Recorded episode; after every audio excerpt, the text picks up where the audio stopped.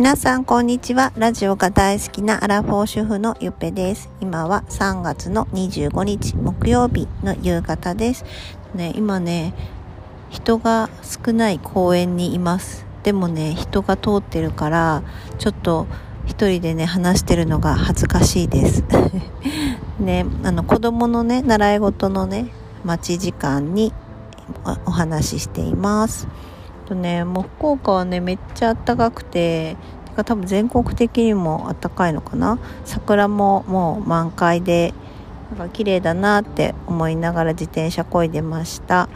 でね桜の思い出をちょっとお話ししたいと思います。あの私桜がねなんかそんなに綺麗だなって思ったことがなくて、なんかチューリップ春だったらねチューリップとか菜の花の方がねなんか見ててねこう綺麗だなって思います。今でもね。あとなんか桜ってこう雨でねめっちゃバーって散るじゃないですか。その散った姿もなんかちょっとん？って感じ。んっていうかうんなんかちょっと汚いなみたいな。ごめんなさい。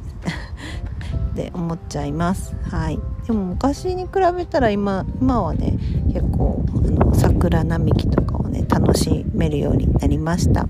でねあのお花見はの思い出お花見といえばねもう私寒いっていう思い出しかなくてで子供の頃は家族とねお花見に行ったりしたんだけどうちの家族全員行動が遅いからなんかみんなが帰る頃になんかこう公園に着くみたいな感じでもう日がね落ち落ちかけてるんですよね。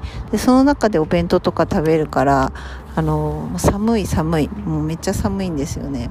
でまた社会人大学生とか社会人のお花見ってねお酒飲むじゃないですか。そしたら私冷え性だからなんかめっちゃ寒いんですよね。ででもさなんか若い時はやっぱ春だから春っぽい格好をね頑張っておしゃれするんですよね。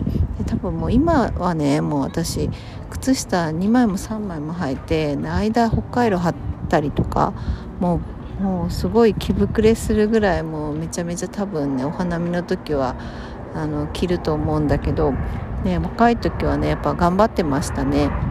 なんかやっぱそこでねこう出会いとかもねあるじゃないですか。こうお花見コンパみたいな感じで、ね、そんなこねもう年取ってねずぶとくなったなって思います。で本当年取って不健康になったおかげでねもう健康意識も上がってねこう体を温めることをね常にあの意識しているアラフォーです、はい、でそうソメイヨシノのね花言葉が気になったから調べたんですよね。あソメイヨシノ？桜？